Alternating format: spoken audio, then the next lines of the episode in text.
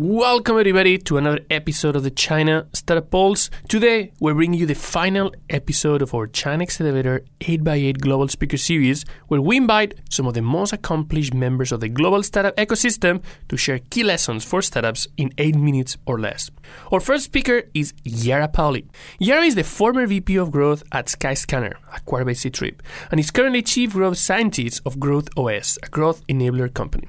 Yara joined Skyscanner as the growth when it was a very small startup operating in a single market and led it to an almost $2 billion company with over a thousand people team working across 60 plus markets.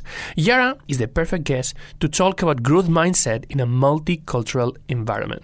Our next speaker is Adam Najberg, Global Head of Content at Alibaba Group and former Global Director of Communications at DJI. Having been in the field of journalism and PR for over 25 years, Adam has amassed a wealth of experience in storytelling. Today, he talks about why storytelling is important for startups and the risk of having someone else tell their story if they don't do it themselves. Finally, we have Shami Talukder, co-founder of BTAG, an influencer marketing company and the founding member of the largest radio FM network in India, Radio Mirchi, and former vice president of Viacom 18 Media. In his talk today, he shares two important lessons that the COVID 19 pandemic has taught him and how he believes that could help startups. Tune in if you want to learn more. This is your host, Oscar Ramos. We hope you have a great listening experience. They don't think about their customer. They don't even know who their customer is. How can women actually support each other? Blockchain is essentially a very fancy database. You can do it now with what is existing today. Like in China, it was a crazy thing. You know? Mobile, mobile, mobile, mobile internet, mobile app. There was never lack of data in China. It was more of people who knows how to use data. What strikes me is the lack of awareness of what it means to do an exit. You're listening to the China Startup Pulse, your looking glass into the Chinese investment and startup ecosystem from the movers and makers themselves. Please don't forget to share and comment on whatever platform you use to listen to this podcast. Good evening, everybody. It's a pleasure to be here. I hope you can hear me fine and can see my screen.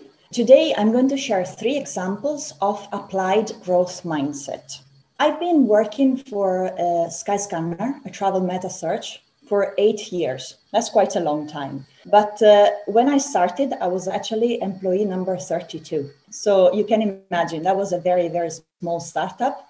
Uh, working out of a very small office in Edinburgh, in Scotland. I started as the market development manager for the Italian market.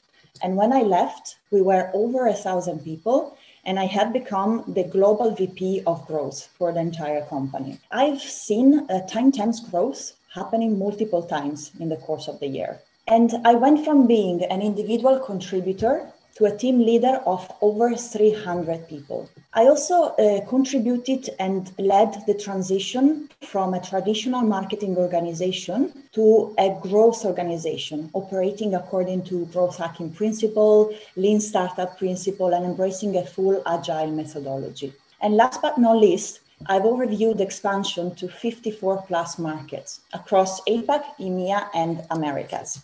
Uh, what's interesting to know is how this story actually continues successfully. We've been acquired by the travel giant Ctrip, which I'm sure you know, for 1.4 billion pounds.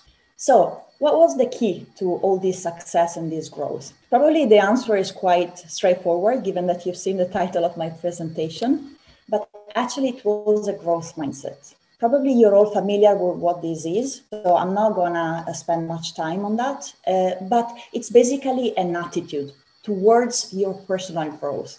It's a belief that through effort and continuous learning, you basically can become whatever you want. And normally, when we think about a growth mindset, we think about that at a personal level because that's easier to manage, right? But when you actually become a team leader or when you're a founder of a startup, it's really important to understand how you can embrace and especially enable a growth mindset at team level and organizational level. So, what I'm going to do now is to share three concrete learnings around the growth mindset through applied examples.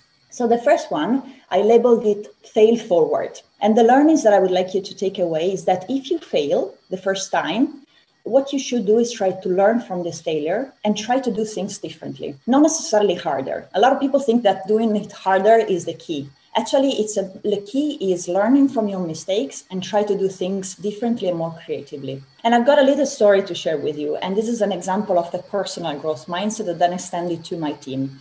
Back in 2013, uh, Facebook had just released a beta test of their mobile app install ads, a format that today is super, super popular, right?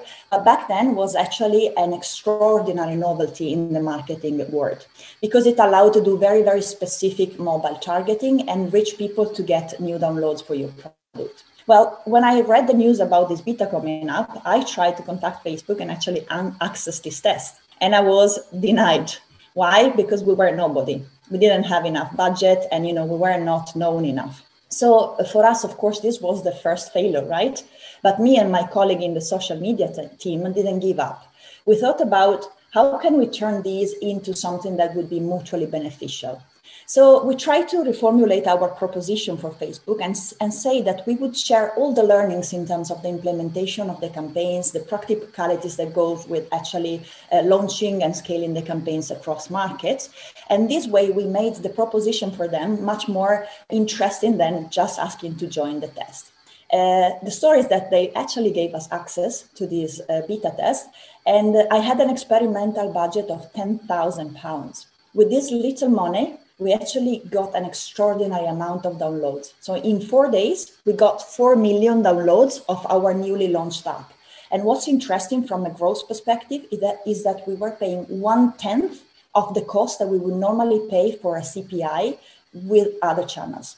What happens next is that our board actually scaled up my budget from 10,000 pounds to a million pounds in the matter of one week. So I had to suddenly hack together a team and scale up the campaigns to 50 plus markets uh, across 30 plus languages. And this set us on a path to then reach the 60 million downloads that we would achieve in the next years. So this is a, an example of applied growth mindset to personal and team level. The second example that I got for you is actually about the fact that growth is not a short term goal. Actually, sometimes you need to make a hard choice about looking for long-term user value over short-term revenue gains. Uh, this is a product example that I've taken from uh, the old Skyscanner website. You can see here uh, the search box where you, as a traveler, you would look for cheap flights from a destination to a destination. You would get a set of results in the search uh, page. But what also would happen is that uh, thanks to this pre-checked box that you see at the bottom here, we would actually place some pop unders behind your main window. And these pop unders would actually offer alternative flights uh, given by um, OTAs, online travel agents. For some reason, this pop unders generated a conspicuous amount of revenue for the company. But actually, on the other side, they were also generating a lot of user complaints and dissatisfaction because they were considering this as spam, as something hidden that we were placing, uh, you know, behind their back and so on. So at some point, we decided that the growth mindset to adopt was to go for the long term value generation for our travelers and not for the short term revenue gain. We killed this product feature, we removed the pop unders, and we actually focused on the right thing. So making the search results and our algorithm much better. So these actually resulted into longer term retention and giving much more value to our travelers. So we actually made up that revenue that we've lost in the short term. So let me move on to the third and last applied example of growth mindset. And this is about the learning that growth needs to be operationalized. What does that mean? That actually growth becomes much easier if everyone is aligned on its definition. I would encourage you to go away after uh, you know the, the whole event today and ask to any of your colleagues what's their definition of growth and what metrics do they use to measure growth. I am very sure that you're going to get completely different answers. So the point is that it's much easier to deliver growth if, if you are clear on what growth actually means for your organization. So how do we deal with these uh, challenges, Skyscanner? The first step was actually to come up with the North Star metric. That guiding principle actually embeds the value that your product generates for your users. In our case, it was called total ticket value. And it was a measure of how much travel we could facilitate for travelers out there through the product. But that was the first step. We came up with the North Star metric to focus on user value, and we uh, shared uh, the news across the company. The second step to actually deliver concrete growth result was to link the North Star metric to the operational metrics, the daily KPIs that teams were experimenting with, that they were running their A B test against. So we developed an internal tool that we call the North Star Metric Prioritization Tool. And what this tool would allow people to do was to simulate scenarios and compare, for example, initiative A versus initiative B, test A versus test B, and give you an estimated impact on the North Star metric. This was fully embraced and adopted by our growth teams, and also to develop things like, for example, the go to market strategy and come up with sharp focused on user value, all the market strategy and the marketing campaigns. This clearly resulted into a significant increase in our bookings and also in our growth overall. So, uh, just to summarize, uh, I wanted to leave you with this um, with this uh, overall uh, statement that the enablement of a growth mindset at company level happens through an intentional creation of a growth operating system that is made not only by growth oriented culture, but also by tools that you can develop in house, by a change in structure, and by growth orientated initiatives that will lead you to actual growth. And in case you're wondering if you're too small, the answer is no. There is no startup that is too small for that. I hope this has been helpful and thanks very much for listening. To be here and good evening from Hong Kong. Thank you for tuning in. I'm Adam Najberg. I work at Alibaba. I used to work at DJI, the drone company, and I was a foreign correspondent and editor for 25 years, most of them at the Wall Street Journal. I pivoted to comms and content from journalism because I needed to pay for college tuition for my kids. But something funny happened along the way. I really became a believer in the power of PR. We're taught as journalists to observe. And during these past several years, I've done a lot of observing. And while I don't have a scientific result for you, I do have a lot of anecdotal evidence to support what I'm about to say. And that is that comms is one of the key areas of a company's development that's ignored, downplayed, delayed, or misunderstood, especially by startup companies. And I can say also that nearly 100% of the problems that companies encounter because they think they're not ready for comms, they can't afford comms, or that one of the founders who read a blog post about comms can deal with the media and public about your messaging. You'd never have an executive assistant design a fusion course. So, why would anyone think an engineer who starts up a company will know how to pitch features to the New York Times or diffuse a crisis with the newspaper? Let me give you an example of a great awakening by my bosses in Shenzhen when I was working at DJI. It was 2016. I was at a Las Vegas hotel dreaming about the all you could eat buffet breakfast because DJI's per diem was very, very low. And um, I was with my head of uh, North American comms. He was in a room across the hall. We were off the strip because, again, not a lot of money floating around there. But uh, what happened was um, a, a crisis broke out. A drone hit a British Airways plane that was landing at Heathrow. And basically, every news outlet on both sides of the pond started to cover this. And as if that wasn't enough, we actually had another crisis break out.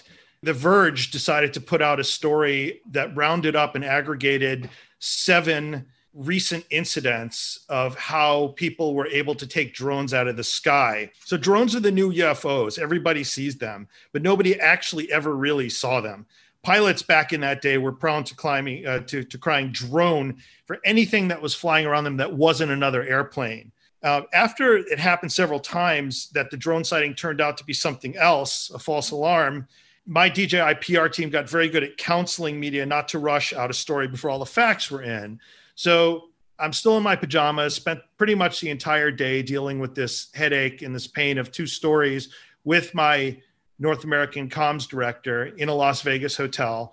And basically, we won the day. What happened? Well, look up in the sky. It's a bird. It's a plane. It was actually a garbage bag, kind of as as we told. So, I mean, basically, all of this is to underscore that every day, even though you think you're in the business of selling robotic dogs or basketball coaching software that goes on an iPad, you're actually in the information and messaging business. And failing to understand this could be ruinous. And, now I'm going to go back to the main presentation from the opening anecdote, you're always one crisis away from utter failure. You might argue that statistically, since 90% of your companies are supposed to fail, what difference does it make whether you have a comm strategy or not? Because only 10% of you are still going to be around. Well, here's the thing it's even more important when you're a small company because you're vulnerable and you need an edge. And if your brand takes a hit before it's really a brand, you may never raise another penny. Your reputation with the public will be garbage.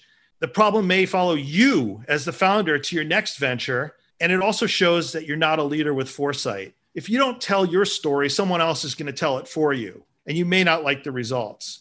Point here control your message, control the narrative. It's just as important as what color your widget is to determine what your message is there's also some other stuff that's going on here. Um, I have eight reasons. This is the third one. You need to bridge the gap between your brand and the public. What does that mean? What does that mean? You need to erase doubts, shape opinions, persuade, create trust. Half of a young company's problem is that they're not yet a brand, that nobody knows what you stand for or what your brand represents. I want you to think about these iconic brands. A Rolex is classic holds its value, gains value over decades. Coke's a globally iconic brand, no matter what language you see it in. Apple is cool, hip, cutting edge. All the successful people have it. Mario is fun. Disney is wholesome, no matter what generation you come from. Nobody knows who you are until you get everyone sharing your brand messages. And that's what your comms can do for you. What else? Make friends with the media now so that you get sympathetic listens later. Learn how to pitch journalists. Don't ignore them, revile them, or think you're too small to matter. When you're small and working your way up, that's the time to make contacts. Be open, be transparent, make your company and brand trusted and believable as a good entity. If you have a dozen media friends and something goes wrong, the channel's open and you get the benefit of the doubt it's better to be that canary in the coal mine than to go down to the coal mine yourself. And that's another thing that your comms people can do for you. Your head of PR is an early warning system. They'll tell you, because they're your best sounding board, for all your messages, good or bad, how something is going to resonate. Chinese companies, by the way, um, and I say this from five years of experience, they make many mistakes by thinking the world outside of China thinks like the world inside China. And that's just not the case. Someone with global experience can tell you how your message is going to be received. And if he or she's wrong, they're professional enough to pivot and change on the fly. So at a startup, everybody kind of shares the founder's vision. But will the public share the vision? Again, here's where comms can give you a reality check. Founders are visionary and inspiring, but you're prone to telling the public that you can land a colony on the moon before you've even designed the rocket. Comms can filter and focus and direct the inspiration in a beam that bedazzles the public and the media, or at least package it in a way that doesn't set off bullshit detectors. Would you rather shout yourself hoarse or use a bullhorn? Build your brand and reputation with the public and the media because you run better when you don't run alone. Your comms person may not be an electrical engineer, but she's more than likely to be a great social engineer. And the last point here is advertising, everybody wants to advertise. That's how you put your brand out there, but all you're doing is renting attention. Pierre buys, buys mind share. Pierre, uh, PR, I keep saying Pierre, PR buys mind share and it buys loyalty. Marketing, too, by the way, it, it's just a short term lease that you're signing. The best, the brightest, the smartest. Who says we offer the best products and services? That's as an ad. Trust me, they offer the best products and services, what your PR guy says but he or she is saying it to the public, they're saying it to the media. It's not shouty, it's not glitzy, it's not in your face like advertising because advertising, as soon as it's off, it's gone. You tune out. To wrap up, Elon Musk got rid of his com teams at Tesla at headquarters. You could argue that is his own best PR, his own worst PR is probably also a good argument to make. Regardless, you could go all scorched earth like he did, as long as your share price is up, your sales are pointing north, and your products are performing and advertising is doing well as advertised, you'll be fine. But back to the original point, he is one autonomous car crash away from a public catastrophe, one that could melt his share price, sales, and reputation. Point is, great PR people will find a way to get your information out to the public, to build loyalty for your brand. They'll help you pivot before you make a mistake. And if you do make a mistake, they'll help you navigate through it to a win. Thank you. Uh, you know, very simple and uh, kind of share my story as to where we are and uh, what was I doing. So back in 2015, I was uh, in Mumbai. I was um, a media professional trying to figure out what my next gig was going to be. And um, here I met a company, a person who was building apps for celebrities. I figured that that's a very interesting proposition, building apps for celebrities. Of course, the thought process was that uh, you know you expect celebrities and actors, big actors and actresses, to live in private mansions, right, and not in uh, rented condos. So why would um, you know big celebrities and and uh, you know big influencers live in rented spaces on social media? Why don't we build individual platforms for celebrities. And at that time, I knew no celebrity. I, I didn't even know a single celebrity, let alone in India. But however, we signed up one of the topmost celebrities in India. And then I remember this is very, very interesting. And that's why I say nothing is impossible. Is I had never been to Indonesia, but we had as a plan decided that we will be in the top four social uh, markets, which are social media markets, which was India, Indonesia, USA, and Brazil. And uh, I had while I while we launched some of the apps in India, some of the celebrity apps in India, we had absolutely no clue how to go about in Indonesia. So used the full power of networking, connected with people. And I landed, I remember in Jan 2017, I landed in Jakarta for the first time. I landed at the airport at 11 a.m. and 5 p.m. I was meeting Agnes Monica and her brother, uh, who were the who's the number one celebrity in, in Indonesia. And by 7 p.m., I'd signed them. And when I came out of the meeting and I called uh, my CEO and I said, Agnes Monica, I signed. They were like saying, what? Are you, are you like drinking somewhere? I said, no, I mean, that's true. It's, you just signed Agnes Monica and that's how it happened. And we uh, went from indonesia. Once you set, sign the topmost person then the rest becomes easy because that sets the trend. And then we went to brazil where we signed up the you know topmost tv star and his uh, supermodel wife. And uh, to the extent that i, I knew no, nothing about i not, didn't know anything any a single word of portuguese. But every time that i would go to rio they would insist that i would come to their home. And one of the challenges that was laid in front of me is can we set up a meeting with neymar uh, which we finally eventually did, Neymar and his team. So yes, nothing is impossible.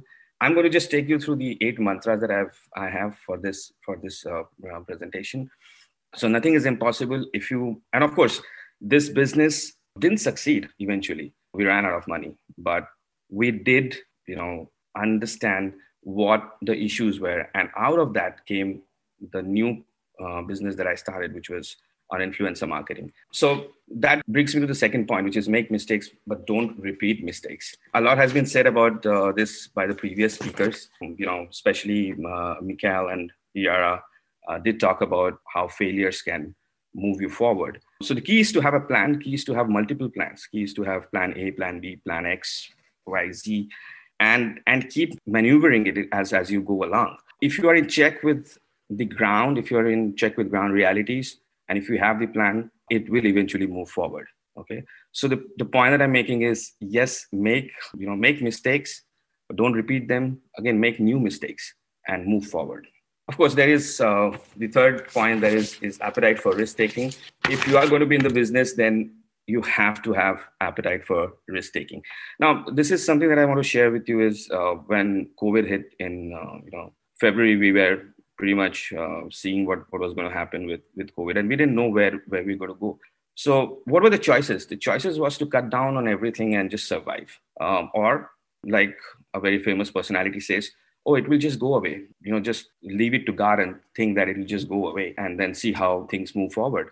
The third is to just to look forward and say, okay, we have a problem here. Sometime this problem will end, but where do we want to see ourselves when uh, when you come out of this problem? When you are able to solve this problem or you get out of this problem. And so that's how, uh, while we were present in, in the Southeast Asia market with the influencer marketing company, we realized that we needed to enhance the, the offering. And during COVID, because it gave us the opportunity, uh, gave us much more time to work on it, we came out of out of that and as as now we in last month we actually launched an enhanced enhanced product so COVID actually did good to us in a sense that we got the time, we were able to go back to the drawing board and, and figure out what we wanted to do and where should we be taking this uh, as we um, battle this whole issue of COVID. One of the other things that I want to talk about is is uh, is um, you know keep learning how how important it is to uh, keep learning. This lockdown actually led to uh, a lot of lot of opportunity of learning because you were working from home and you had more time so you know when i was in, in back in 2015 i was uh, the country head for a us based uh, music streaming company and uh, it got bought over by Pandora. And that's the time I actually took an year off to learn about about tech because it intrigued me as to what what tech was. I was not a tech person. I'm not a techie. I'm, I, I don't know how to code how to do coding, but I wanted to understand what what tech was. And I I took a year off. I learned how tech has transformed businesses and how it is important to leverage tech in any business. And uh, and today a lot of people think that I'm a techie, but I'm actually not. I'm just a business management professional, but I've understood what tech can do, what is the importance of tech, and how it is critical for any business to, for any person who's heading the business or who's running the business to uh, realize what, what tech can do for you. It's, it's extremely, extremely important. Uh, my next slide is, uh, is tech talk. it's uh, just continuing from what I was just saying that I realized what tech would enables, what tech enables. Tech enables one, convenience, efficiency, and information, basically from analytics, right? If there is any solution that you're working on, and if tech can enable these three, leading to you know um, convenience, efficiency, and uh, information, things will happen. I mean, tech brings in what? Tech brings in knowledge. Tech brings brings in transparency, and that brings in trust, right? And and this is what is key to a successful business. That if you have knowledge, transparency, and trust with, uh, if you share knowledge with your partner, with, with, with the people you are doing business, if you're transparent and, and they trust you, the business will be successful. So, for example, today when I write, um, let's say in any uh, any of these developing countries, if you were to earlier land there and if you were to grab a taxi, then you'd always be worried that is the taxi guy going to overcharge? Is he taking me to the right place in the right time? But today with Uber, you know that that is is not an issue you know that it is the tech is driving it and the driver will take you to the to the from point a to point b as what the app says so tech brings in convenience efficiency and knowledge and it is extremely extremely important uh, you know to um, but that again brings me to another point which is uh, uh, which is which is be smart and deploy smart. Just having uh, you know um, tech is not not good enough. You know my dad introduced me to a series of books which were called uh, how and why. How when and why. That really stuck to me. Idea is not enough. Tech is not enough. Innovation is not enough. Smart deployment is the key with the idea with the tech that you have where do you deploy it how do you deploy it and when you deploy it is extremely important i learned this from the previous uh, you know gig that we had that maybe the timing was a little too early but yeah i mean that that's how that you know so, did we do anything very different from what others are doing? Let's say, for example, in the influencer marketing space? The answer is no. We did the same thing, but we found our niche in Indonesia, where we realized that the you know that that the market required that kind of technology and and it was one of the top markets in, in top four social media markets but it didn't have the kind of technology that that that we wanted in influencer marketing. And that's how we went into one particular country dig deep there and then uh, from there move on to you know other other other countries right? So the next one is where i talk about uh, i'm going to talk about uh, what is influencer marketing? Influencer marketing is nothing but decentralization of media what has happened is is that you know the the erstwhile fourth estate uh, which was the print the television they were controlled by certain groups they were controlled by big powerhouses and and the narratives were you you would know that narratives are not always the right narrative, right? It's not probably not the truth that comes out.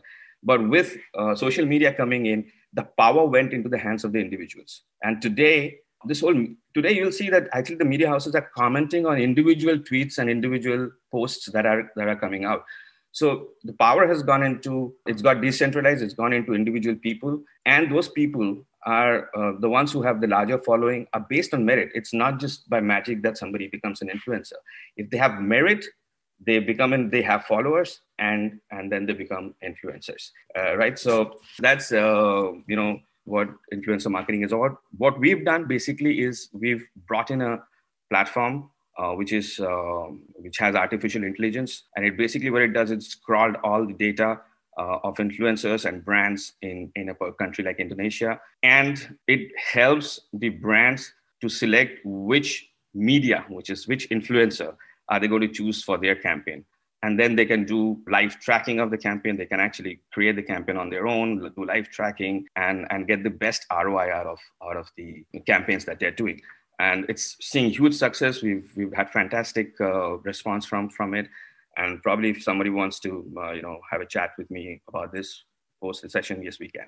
The last point is be a realist. Pessimist, uh, you know, always complains about the about you know, this is wrong, that is wrong, and uh, so this is more and more important uh, with this whole scenario of COVID that we are seeing. This is going to be the way the next decade is going to be. We are going to see uncertainties. We are going to see a lot of you know upheavals, a lot of changes. So as long as you are a realistic, you know, you're realistic, you are a realist, and you keep changing your plan, you keep changing, you know, your uh, you know your maybe not the goals but you know how you get to those goals. You will have to be flexible. You'll have to be agile. The business will have to be agile and you'll have to keep changing uh, for you to succeed and uh, come out of this come out of the situation that we are in today.